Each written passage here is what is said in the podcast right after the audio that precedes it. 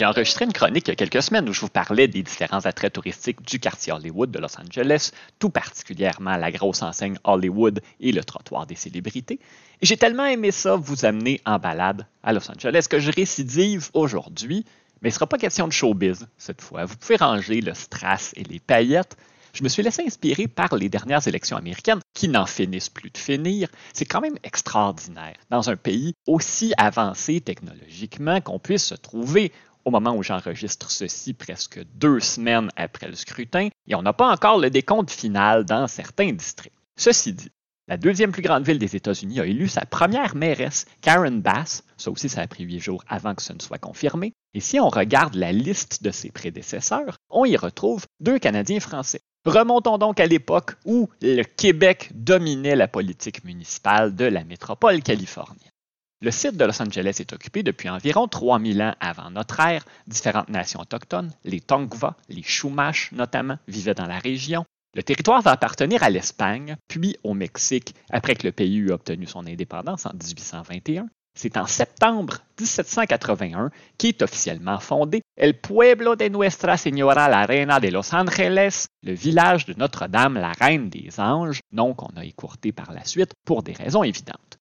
Au sein du groupe original de 44 colons qui sont venus s'installer dans la nouvelle municipalité, on retrouvait des Autochtones, des Afrodescendants, des Espagnols, des Mexicains et des personnes métissées, bref, une population très cosmopolite dès le départ. Ils et elles avaient été recrutés dans les États actuels de Sonoma et de Sinaloa au Mexique. La ville et le reste de la Californie est intégré au territoire des États-Unis dans les années 1840 suite à la guerre américano-mexicaine, une guerre absolument désastreuse pour le Mexique qui a dû céder 55% de son territoire aux États-Unis pour obtenir la paix. La Californie devient un État américain en 1850 et le septième maire de la ville de Los Angeles, post-admission à l'Union, était un natif de Saint-Antoine sur Richelieu nommé Damien Marchesso. On n'a pas énormément de détails sur la vie de Marchesso. On sait qu'il quitte le Québec pour la Nouvelle-Orléans, qu'il a passé du temps au Mexique avant de s'installer à Los Angeles en 1853 et de se lancer en affaires, plus spécifiquement dans le commerce de la glace. On est avant l'avènement de la réfrigération mécanique. La conservation des aliments posait évidemment problème dans un climat comme celui du sud de la Californie. Il y avait des secteurs dans les montagnes autour de la ville où il faisait assez froid pour qu'on ait de la glace à récolter et à vendre. Marchesso est élu maire en 1859 et sert un mandat d'un an. C'était pas rare à l'époque de voir des postes électifs où tout se faisait une année à la fois. J'ai pas l'impression qu'on pouvait accomplir beaucoup de choses en un an, mais en tout cas. Il reprend la mairie en 1861 et occupe le poste pendant la majeure partie des sept années qui vont suivre. On a salué son énergie, son dynamisme en tant que maire, mais il faut mentionner que Los Angeles comptait à l'époque environ 5000 habitants. C'était pas du tout le même genre de défi gérer la ville à ce moment-là que ce l'est aujourd'hui. La vie de Damien Marchesso a pris une tournure malheureuse après son départ de l'hôtel de ville. Redevenu entrepreneur, il a doté Los Angeles d'un réseau d'alimentation en eau formé de conduites de bois. En fait, c'était des troncs d'arbres évidés, raccordés les uns aux autres, mais le système n'était pas au point, ça fuitait continuellement, transformant les rues de la ville en marécages. Accablé par l'échec de son réseau d'aqueduc, aux prises avec des problèmes de consommation d'alcool et des dettes de jeu, Marchesso a mis fin à ses jours dans la salle du conseil municipal de Los Angeles en 1869. Il avait alors 49 ans. Cinq ans après ce tragique événement, les Angelinos, comme on les appelle, ont élu un autre Québécois à la mairie. Il s'appelait Prudent Baudry, né en 1819 à Sainte-Anne-des-Plaines, sur la rive nord de Montréal. Les sources ne sont pas unanimes à propos de son lieu ou de son année de naissance. C'est Sainte-Anne-des-Plaines 1819 qui revient le plus souvent.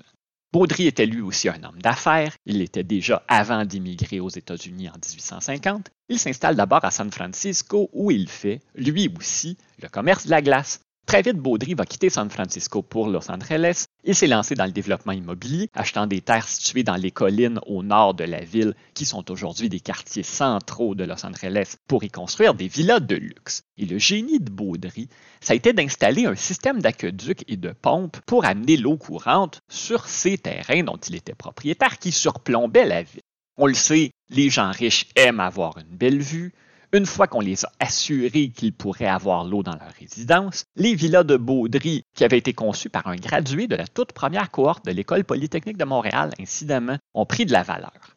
Après l'échec de Marcheseau et de ses tuyaux de bois, Prudent Baudry a participé à la mise sur pied d'une compagnie qui a obtenu un contrat de 30 ans pour alimenter la ville dans son ensemble en eau avec des tuyaux en métal cette fois-là. C'était vraiment un touche-à-tout, notre monsieur Baudry. Il a participé à la création d'une ligne de tramway pour desservir ses développements. Il était propriétaire d'une compagnie d'imprimerie et d'un journal de langue française. Il y avait une importante population francophone dans la ville des Anges au cours de la deuxième moitié du 19e siècle. Des Canadiens français, oui, tout particulièrement à la mairie, mais surtout des Français venus en Californie pendant la ruée vers l'or des années 1840 et 1850. Et Baudry a servi comme maire de Los Angeles pendant deux ans et son passage à l'hôtel de ville a été marquant. On a décrit Baudry comme un homme qui avait les idées claires, qui était énergique, qui était incorruptible, qui a beaucoup fait pour amener la transition de Los Angeles de petite municipalité à métropole.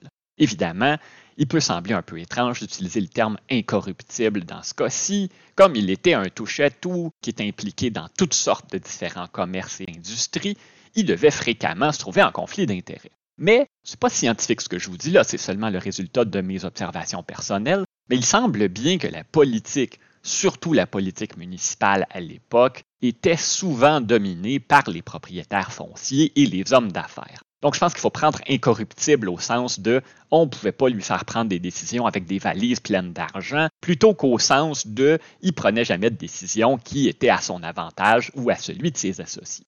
Prudent Baudry a, semble-t-il, connu plusieurs revers de fortune au cours de sa vie, mais il a fini en force. À son décès en 1893, il valait près d'un million et demi de dollars. Il a notamment laissé une somme de 5 000 pour la mise en place d'une bourse pour étudiants défavorisés à l'école polytechnique, encore une fois, et 25 000 pour créer un hôpital dans sa ville d'adoption.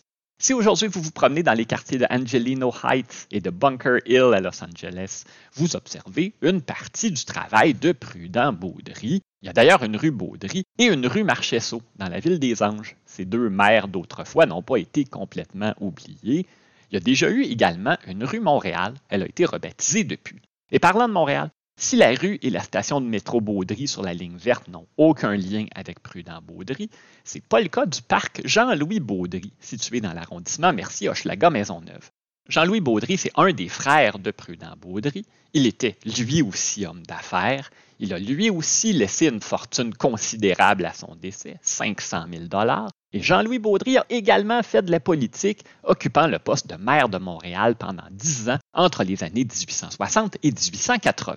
On dit souvent, vous verrez ça si vous allez sur Wikipédia notamment, que les deux frangins ont été maires au même moment. C'est pas le cas. Il y a un décalage de quelques mois entre les deux. Mais c'est quand même remarquable. Deux frères qui ont occupé les mêmes fonctions dans des villes situées aux deux extrémités de l'Amérique du Nord.